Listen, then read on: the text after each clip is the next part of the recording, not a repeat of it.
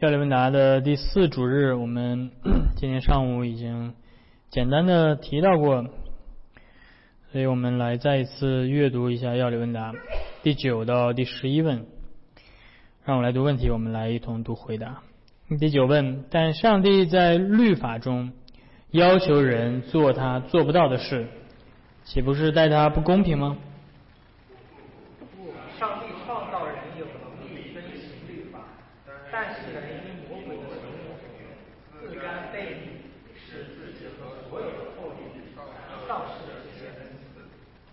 第十问：上帝会放任这种悖逆而不刑罚吗？绝不，他以其劳碌我们生来就会有罪和我们自身所犯的罪，非要在今生和永世用公义的审判其罚。正如他宣告说：“凡父常造律法书上所记切实是去行的，就被咒诅。”第十一问。可是上帝不也是慈爱的吗？上帝是确实慈爱的，但他也是公义的。因此，他是公义的要求，每干犯他受到威严罪恶，必须受到至重的刑罚，其身体和灵魂永远的刑罚。阿门。所以，我们今天来到了要理问答的第四个主日，继续来讲解上帝的律法和上帝律法。啊，所揭露的我们的罪啊，那所以在第九问开始，要理问答提到了一个非常重要的问题，那就是还记得在上一个主日的最后一问啊，提到说我们没有办法遵行律法，除非我们被圣灵重生，所以我们没有办法遵行律法。那这就涉及到了一个很重要的问题，那就是如果。我们按照本性来讲，无法遵行律法，那么上帝还要求我们这样做，这显得上帝很不公平，是吧？上帝，你要求我自己能做到的，我去做，不就好了吗？所以你看到这种问题开始带入到一个很很重要的关于上帝是否是公平公正的这样的一个概念。如果人类无法遵行上帝的律法，而上帝又这样要求，是不是上帝不公平？那这个问题实际上从古至今，呃，是一个很很多哲学家、神学家提到提到的问题。那回应这个问题有一些不同的答案，在教会历史上，有一些人会说，会否认这个前两个前提当中的其中一个，一种是否认人。无法遵行上帝的律法，从本性上来讲，无法遵行上帝律法这一点，所以呢，否认这一点的就是柏拉图主义。柏拉图会说，人本身从天性来讲有能力遵行律法，所以柏拉图是拒绝人是无能的，对吧？人是本身有原罪的。那另外一种呢，就是说，呃，上帝如果。要求人做他做不到的，那就表明上帝是不公平的。所以，上帝虽然人堕落了，虽然人不像起初被造的时候能力那么强，是吧？但是因此，上帝的律法也有所改变。上帝降低了他律法的要求，使罪人有能力去做到。那这种呢，在教会历史上有的时候被称之为叫做半柏拉图主义。那也就是换句话说，本来上帝要求你做假假设哈，这个是一个虚拟的假设，上帝让你做十条，但是呢，因为你堕落了，上帝觉得说还让你做十条太难了，让你做一条就可以了。如果你做了一条，就算你做了十条。那在半柏拉图主义的构成当中，他们会说，上帝所要求的这一条是什么呢？就是。你主动的选择相信上帝，你主动选择向转向上帝，这一下是按照你自己的本性能够做到的。虽然你做不到那么完美，对吧？你做不到律法所要求的绝对的完美，但是你至少可以在你灵魂当中有那么一个还没有被罪污染的小岛。虽然整片海洋都被你的罪污染了，但是在你灵魂当中依旧有一块小小的岛屿。那里没有被污染，你可以站在那个岛屿上，啊，也就是你的意志或者你的自由或者你的其他的什么功能，然后选择转向神。只要你做到这个，那么上帝就接纳你。所以，所以你看到了吗？这个呃，亚里文达在回应这这这这这些在教会历史上层出不穷的一些错误的教导。一边是柏拉修主义，对吧？人没有堕落，人有能力遵行律法。另外一方面是半柏拉图主义，说上帝降低了他的要求。所以人可以遵行上帝这种打折扣的律法。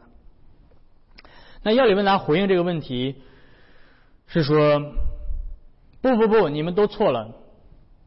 人既没有不像柏拉修所说的，人没有堕落，而是人的确堕落，他真的做不到上帝的律法。另外一份也也也不像半柏拉修们所说的，上帝没有降低他律法的要求。那你说这怎么办？上帝怎么还是公平的？要跟他说，因为上帝原本创造人的时候是给人这个能力能遵行的，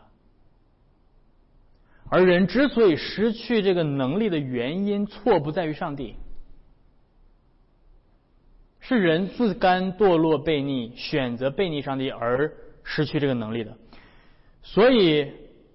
既然这个责任、这个罪就不在于上帝，上帝没有做错任何事情，所以上帝也不需要降低他的要求，也没有任何的问题，对吧？所以按照这个说法，他回应半柏拉修的观点就是：既然人堕落是自己的选择。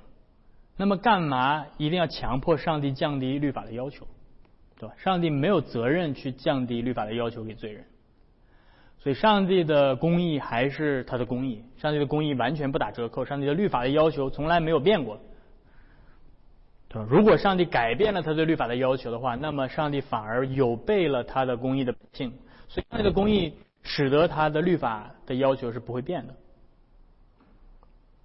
那。所以这就呃，这就接下来就涉及到了一个问题。那既然是这样，就陷入到了一个一个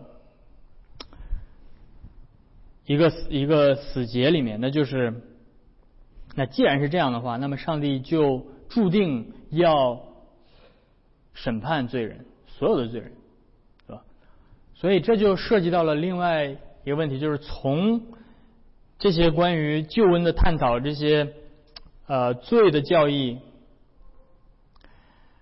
最终极而言，所有一切的关于救恩论、关于罪的教导，这些罪罪的教义、人的教义、创造教义，所有所有这一切的教义的背后，是关于上帝的教义。我们的上帝到底是一位怎样的上帝？所有，所以，所以这个最终极来讲，所以这个上帝论在神学里面，是吧？你可以说所有的神学都可以通称为叫做神学，但是唯有上帝论叫做 theology proper。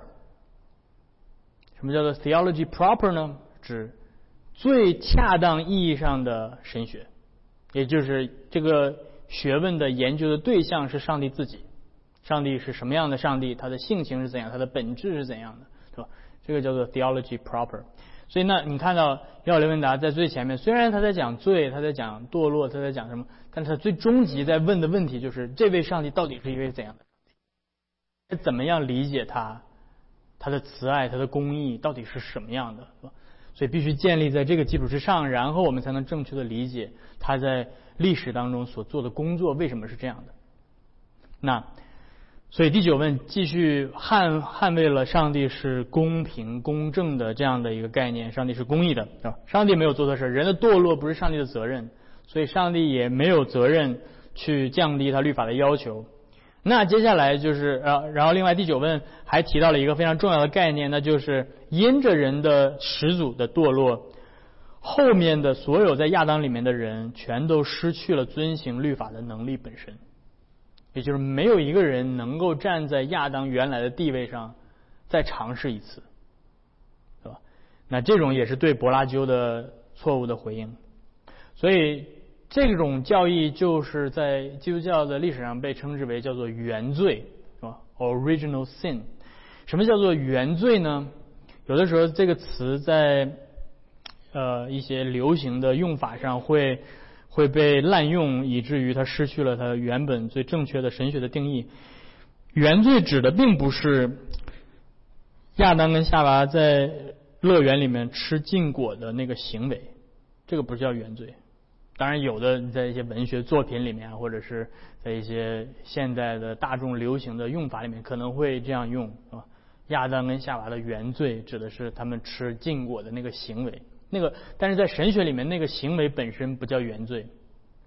原罪指的是因着亚当跟夏娃吃禁果的这个犯罪的行为而导致的人类陷入到的一个状态，这个叫原罪。所以原罪包含两个层面，原罪是一个状态，原罪指的是一个状态，我们都在原罪当中啊。那这个原罪包含两个层面，一个层面是法理性的层，一个层面是这个呃本质性的层面，是吧？从一个法理性的层面上来讲，原罪包含着因因着亚当跟夏娃悖逆的那个行为。使得上帝在律法当中的这个罪责的审判落在了全人类的身上，这是从法律意义上来讲，法理性的，所以这个被称之为叫做原罪的归算层面，对吧？这个罪的罪责责任被算在全人类的身上，虽然是始祖亚当跟夏娃自己犯的罪，但是我们都要承担这个罪的。归咎和责任，这是法理性的层面。第二个层面呢，是这个更多的是这种叫做本质本性层面上的。他所指的就是说，呃，就是第九问所回答的，那就是说，这个原罪使得我们全人类在亚当里都失去了律法的能力，我们的人性本身败坏了。原来是一个好的苹果。因为堕落之后，那个苹果烂掉了。我们如今都是苹果，生来就是烂苹果，在这树上结出来的所有的烂苹果都是烂的啊！这个败坏，这种败坏使得我们无法履行上帝的律法。然后，那接下来第十问就又一次的拷问了这样的一个一个问题呢，就是上帝。会怎么对待这种情况，所以我们每一个人在亚当里，从在我们在妈妈肚子里面怀胎的那一瞬间，当这个你的你的这个受精卵对吧？精子跟卵子啪一碰成为受精卵的那一刻开始，你就是一个败坏的人，你就是一个在本性当中败坏的受精卵。当然，并不是说从物理层面上或者生理层面上它有什么缺陷，不，它是指从属灵层面上，那个受精卵最后长长成胚胎，有心跳，那个心跳开始蹦的时候，它就是一个堕落的败坏的人，尽管他还没有发出任何的实际的行为，所以这就是我说，在我当我说原罪的时候，这到底是什么意思？所以原罪不等于本罪。接下来第十问的回答里面提到了，原罪不等于本罪。原罪是这个状态，在你还在妈妈肚子里面的时候，还什么都错都没犯的时候，你就有原罪，你就在这个原罪的状态里。然后因此，等你从妈妈肚子里面出来的时候，你就开始犯本罪。所以本罪指的是在我们生命当中所犯的罪本身。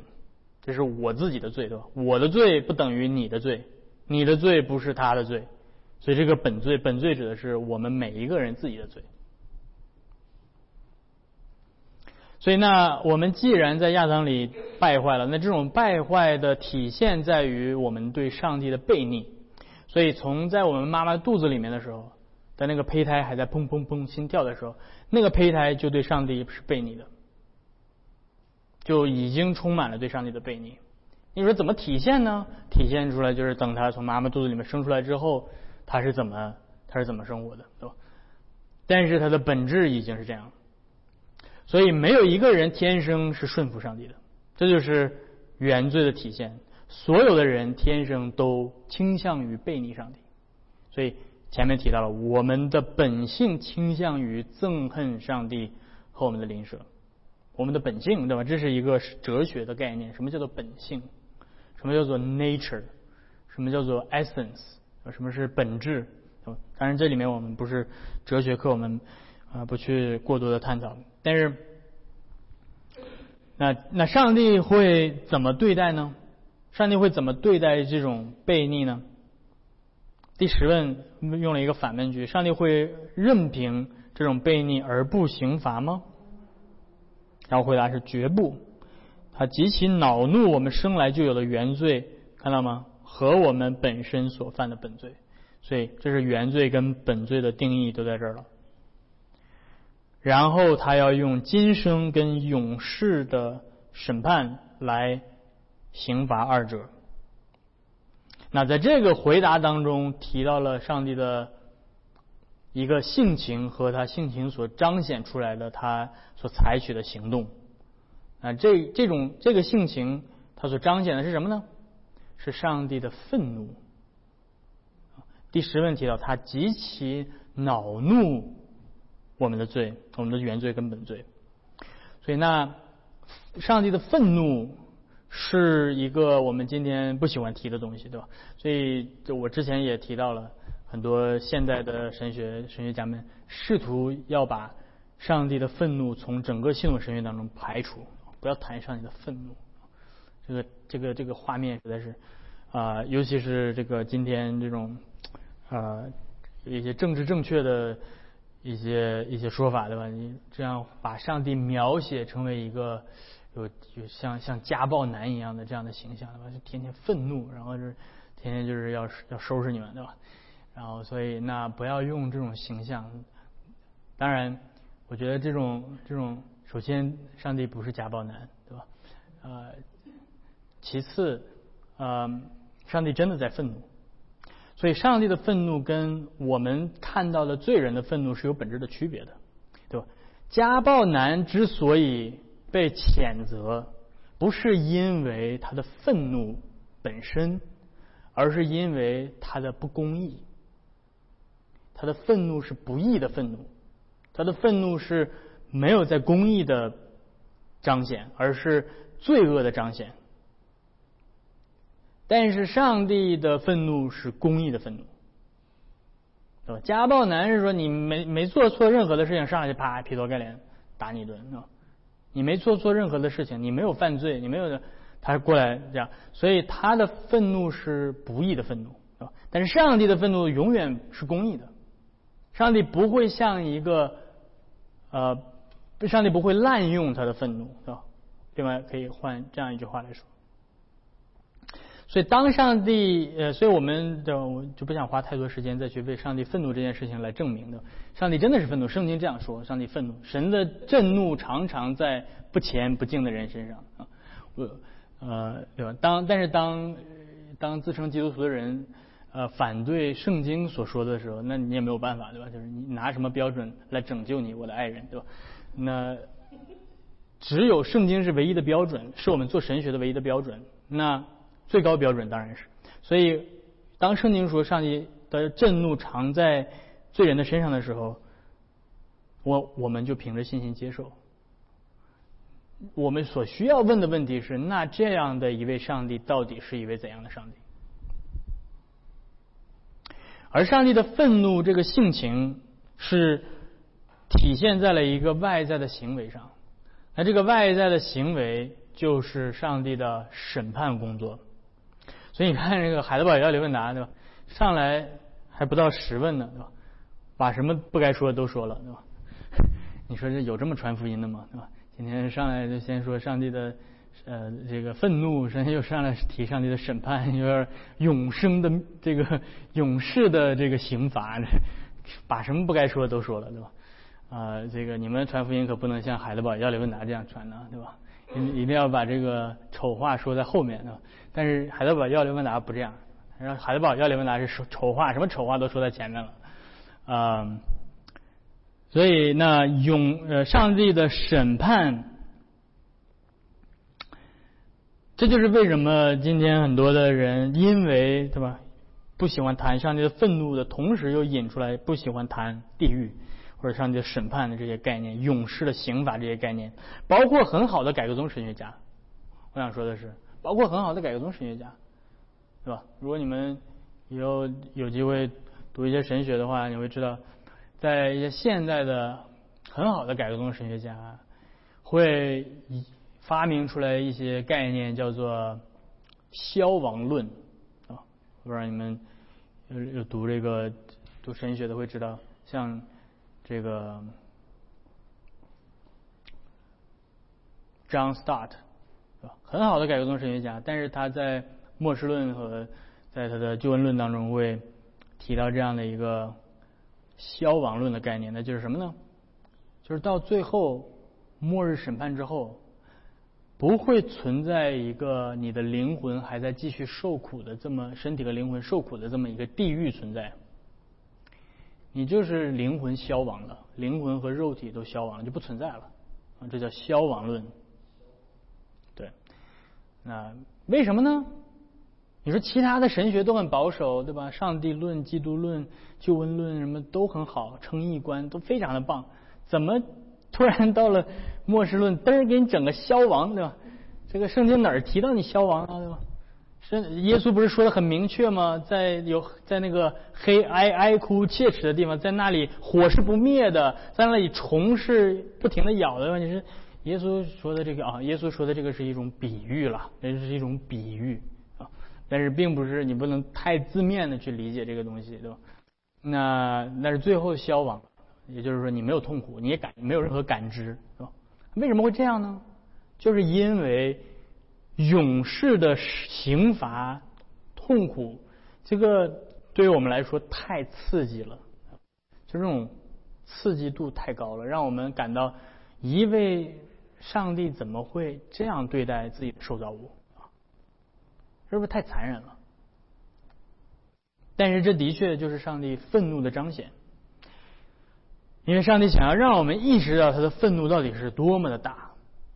上帝不只是稍微发个脾气而已，不只是今天心情不好了，稍微稍微稍微脾气不好一点。上帝的愤怒是建立在他的公义之上。他永恒的性情之上，因此上帝的愤怒的彰显有永恒的表现。那这种永恒性的表现就是勇士的刑罚，而这种刑罚是包含着身体和灵魂，对吧？所以我们对呃这个这个就从这儿开始稍微展开一点。所以这种所谓的地狱，对吧？我们今天所谓的地狱，或者是更准确的呃。用圣经的话说，叫做火湖，叫做第二次的死，对吧？等等，这种概念是什么呢？这种概念并不是你的身体已经埋在坟墓里，已经被消化分解没有了，然后但是你的灵魂在某一个对吧属灵的空间在在在在受苦，对吧？不，不是这个概念。所以你看到很多我们对圣经的神学的概念都有着。从这个文化来的很多的误解，对吧？这些东西都不是从圣经里来，但是你怎么就觉得是这样的呢？是你可能你电影看太多了，对吧？所以或者是一些这种文化的产品看的太多，基于有些借用基督教的概念去产生的这些东西。但是什么是勇士的刑罚？是身体和灵魂。所以换句话说什么呢？到了末世的时候，所有人的身体都会复活的，包括恶人的身体会复活的。然后恶人的以复活的身体进入到勇士的刑罚里，他是带着身体去的，他是身体在受苦的，所以耶稣说的是实实在在物质性的，是吧？而我们今天是无法想象，而且他的而且他的肉体是从一种程度上来讲是不灭的，对吧？他的肉体是不会，嗯。不是像我们今天这样，对吧？会衰老或者怎么样？他复活之后的那个恶人的复活之后的身体也是会啊永存的，所以他所受到的刑罚，在身体和灵魂上的刑罚也会是永恒的。然后很自然的，当你听我这么描述完了之后，你很自然的一个反应是什么？挺好，你应该害怕。如果你连上帝的愤怒都不害怕的话，你还怕什么？是吧？这个世界上也就没有什么可怕的了，对吧？但是这个这个害怕是好的，但是接下来一个很自然的一个问题是什么？这这个是不是？等一下，你先别着急，先别着急。对上帝，对我们如何理解上帝？上帝是如此的愤怒，这种形象难道不让你感觉到不不适吗？没有，挺好。那你比《海德堡要理问答》的作者要更厉害。但是要理问答作者就像这样先预感到了说，当我们提到这个勇士的刑罚的时候，我们很自然而然的会想到说，但是不对啊，等一下，上帝，你我们不都教导上帝是慈爱的吗？对不对？那就是十一问呢，对吧？还你们太跳的太早了的，你们 你们这个。这个思维的跳跳跃性很很强，很好，这很好。但是我们先慢慢来，对吧？要慢下来。有很多的时候，你读圣经啊，对吧？你读读神学等等这些，都要慢下来。你只有慢下来之后，你才知道说，哎，他为什么要这样写，对吧？那接下来一个很自然的问题就是，我们圣经不是告诉我们，耶和华满有慈爱怜悯？那怎么样去平衡这个呢？就是在这儿，第十一问：上帝不也是慈爱的吗？然后回答是什么？上帝的确是慈爱的，所以你看到这句话很重要。上帝的确是慈爱的，是吧？当我们去描绘上帝的愤怒、描绘上帝勇士的刑罚的时候，我们永远不要忘记，这位耶和华，这位在勇士用。身体和灵魂在今世和勇士刑罚恶者的耶和华，他的确是慈爱的。在他刑罚恶人的同时，他从来没有停止是慈爱的耶和华。然后，这就是，那你说怎么办？但是他也是公义的，所以你不要用上帝的慈爱去绑架上帝。让他做不了那个审判者，所以这个这个这个是很重要的。这个在在基督教的历史上有太多太多太多这样的，对吧？用上帝的慈爱去捆绑上帝的公义。既然上帝你是慈爱，那么你就不能这样做，对吧？所以才会产生出来，你像那么好的改革宗的神学家，他都会给你编出来一个什么消亡论？为什么？因为他有这种心理压力啊。我说他这个系统神学书要写出来之后一卖，别人说啊，你看这个某某某神学家，他是他是这个他在宣扬一个对吧家暴的上帝对吧一个虐待这个无辜的上帝，然后他这个上帝是残暴的上帝对吧？那他这个书往哪儿卖呢对吧？当然我这是又是在呃揣测他的动机了。当然这个有一定的压力对吧？当你去当你去。面对这样的一个读者群的时候，对吧？你要你要试图把一些很艰难的话让他让他看起来更容易让人接受一点。但是亚里文达说的很明确：当上帝刑罚恶人的时候，上帝的慈爱没有被打折扣；当上帝向罪人施施行怜悯、赦免他们的过犯的时候，上帝的公义没有打折扣。所以这就是接下来救恩的关键，是吧？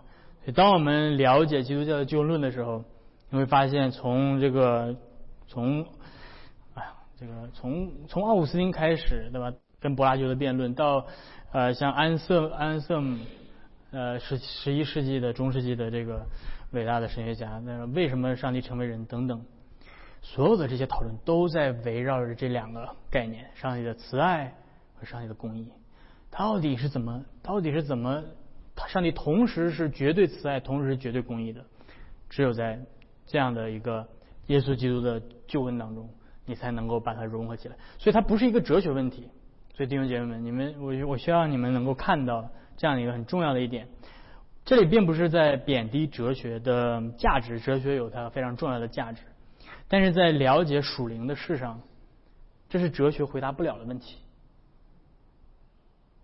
哲学回答不了这样的问题。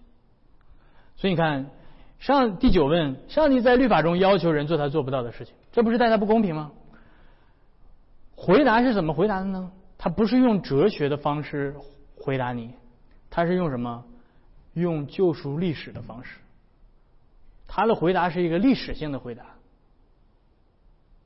是你必须要回到圣经所启示的人类堕落的救赎历史，在历史当中发生的这些事情，你才能回答这个上帝的公公义的问题，到底是不是公义的？单纯的哲学思辨是无法回答这个问题的。同样的，第嗯，第十一问、第十问、第十一问都是这样，这些问题都不是通过哲学的思辨来回答的。所以，然后注意到第十一问，当他继续谈到说上帝的公义有什么要求？什么是上帝公义？上帝公义到底是什么？上帝的公义不仅要求受造物要遵行他的命令。上帝的公义也包含刑罚，对吧？所以这个公义的概念就是我们我们在改革宗神学里面会经常谈到的这个行为制约的概念。行为制约里面包括要求，也包括惩罚、咒诅，对吧？所以单纯的有要求不够，所有的法律的实行都不是说好，我现在告诉你们法律一二三，不能做这个，不能做这个，不能做这个，给你了，你就自动会做了，不。法律不是这样实行的，法律实行一定是有要求的条款以及强制性的惩罚的措施，对吧？必须得有警察、有军队，对吧？你当你违反这个规定的时候，会有一个会有一个问责的机制，会有一个刑罚的机制，这是一套完整的，所以这个完整的体系叫做行为制约啊。我们在神学上被称之为叫做行为制约，所以你刨出去了刑罚跟咒诅。律法是没有意义的，所以律法既然有律法，那就必定会带着律法本身带有的强制性。那这个强制性的实行就是审判的工作。所以在神学上，我们称上帝不仅是创造主，我们称上帝是立法者 （legislator），也称上帝是审判者，对吧？judge。那这是这这些概念都是绑定在一起的啊。所以你看到我开始给你。帮你们把把这些一些很细节的一些神学的，虽然海德堡要理问答是教小孩子的东西，但是你不要小看海德堡要理问答。海德堡要理问答里面写的每一个字啊，都是有分量的，是吧？这份要理问答能够持续五百年，依旧被教导，被改革宗教会一直教导，不是没有原因的。所以它这些概念都很重要的。所以 legislator 立法者和审判者是。相互关联的，单纯有立法者没有审判者，这条法律立了百立没有用。但是没有立法者，单纯有审判者，审判者没有标准，所以这两者必须同时存在。所以上帝的公义要求什么呢？上帝的公义要求至高威严的罪要重的刑罚，干犯他至高威严罪必须受到刑罚。哎，你注意到这里面的公益的要求很奇怪，对不对？你今天会这么想公益吗？当你今天提到公益的时候，你会想到的是什么？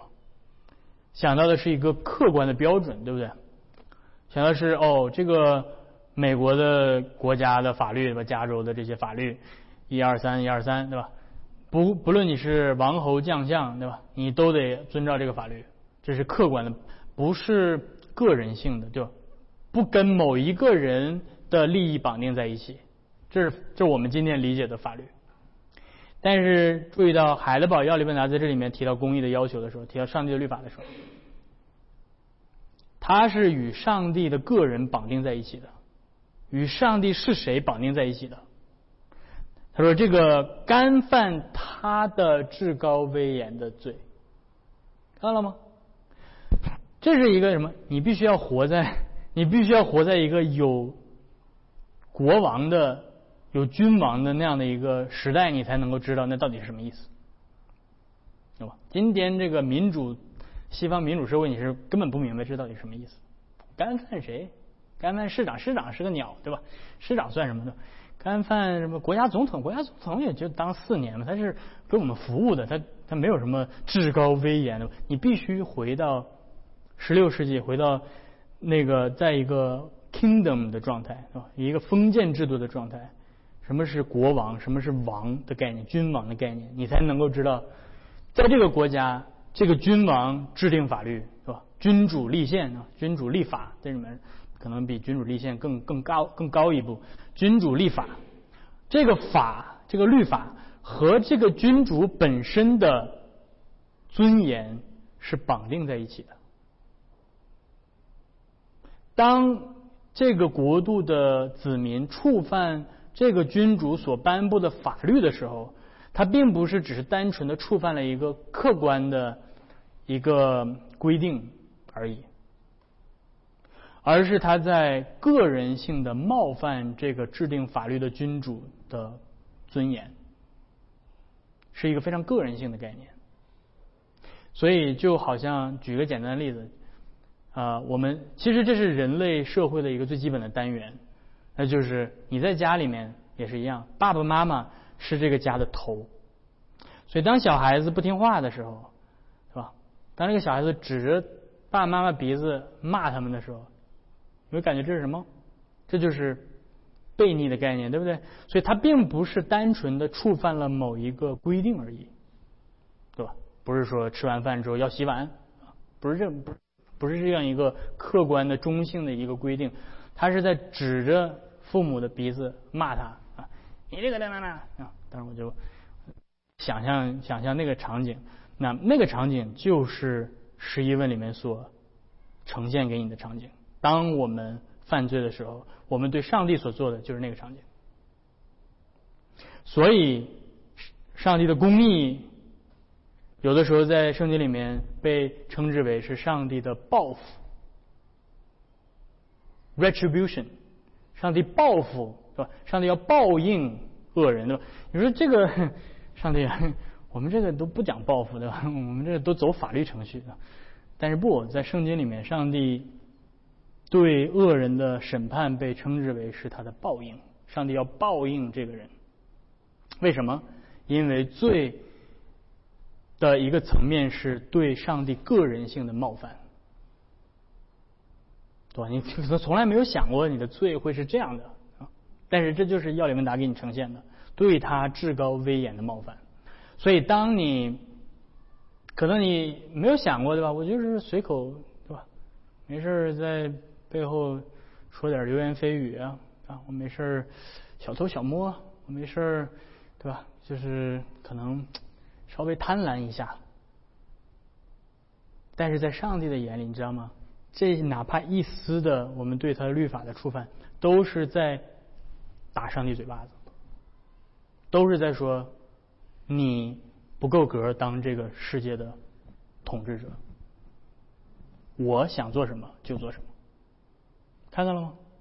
所以这些罪在上帝眼里是如此的冒犯，以至于他要用身体和灵魂永远的刑罚来报应犯罪的人。哪怕感觉好像这个罪跟上帝没什么关系，对吧？上帝，你管那么多干嘛？我就在这儿，对吧？看看什么不该看的小电影啊？我就在这儿搞一点小偷小摸。上帝跟你有什么关系？上帝说：不不不不不。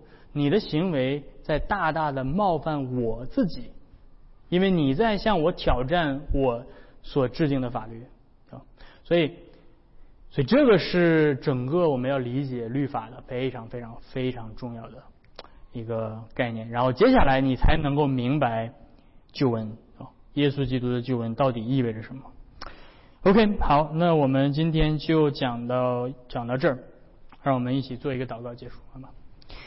慈悲的天父，我们再一次来到你的面前，主啊，我们恐惧战惊，因为你是那位至高威严的上帝，你是那位用你的话语从无到有创造这个世界的主，你也是为这个世界设立呃规则和立法的主，你更是要啊借着你自己的律法的要求来审判这个世界的主，因此主，我们来到你的面前。我们向你承认，我们在亚当里，我们都堕落犯罪了。我们生来背逆你，我们生来呃不服你的至高的权威，我们生来不断的挑衅背逆。但是主啊，你竟然如此的恩待我们，你没有把我们呃丢弃在那个身体和灵魂永远的刑罚之中，你反而把你的爱子耶稣基督赐给我们，你叫我们因着他在十字架上救恩的功劳，能够被你重新的接纳。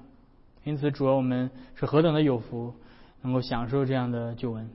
主啊，我们祈求你继续来帮助我们，叫我们更加的明白。我们的罪是何等的深，我们的原罪，我们的本罪，嗯，让我们呢思想你的公义，你的慈爱，啊，让我们能够在耶稣基督里，能够再一次的啊领受和经历啊你的公义和慈爱。因此，我们啊接下来祈求你带领我们这一周的生活，啊，叫我们能够怀揣着盼望和感恩的心，我，在地上过我们的生活，叫我们知道我们不再处在你的愤怒之下。而在耶稣基督里，我们领受了你的恩典和赦罪，啊，所以听我们的祷告，我们这样的祈求是奉靠耶稣的名，阿门。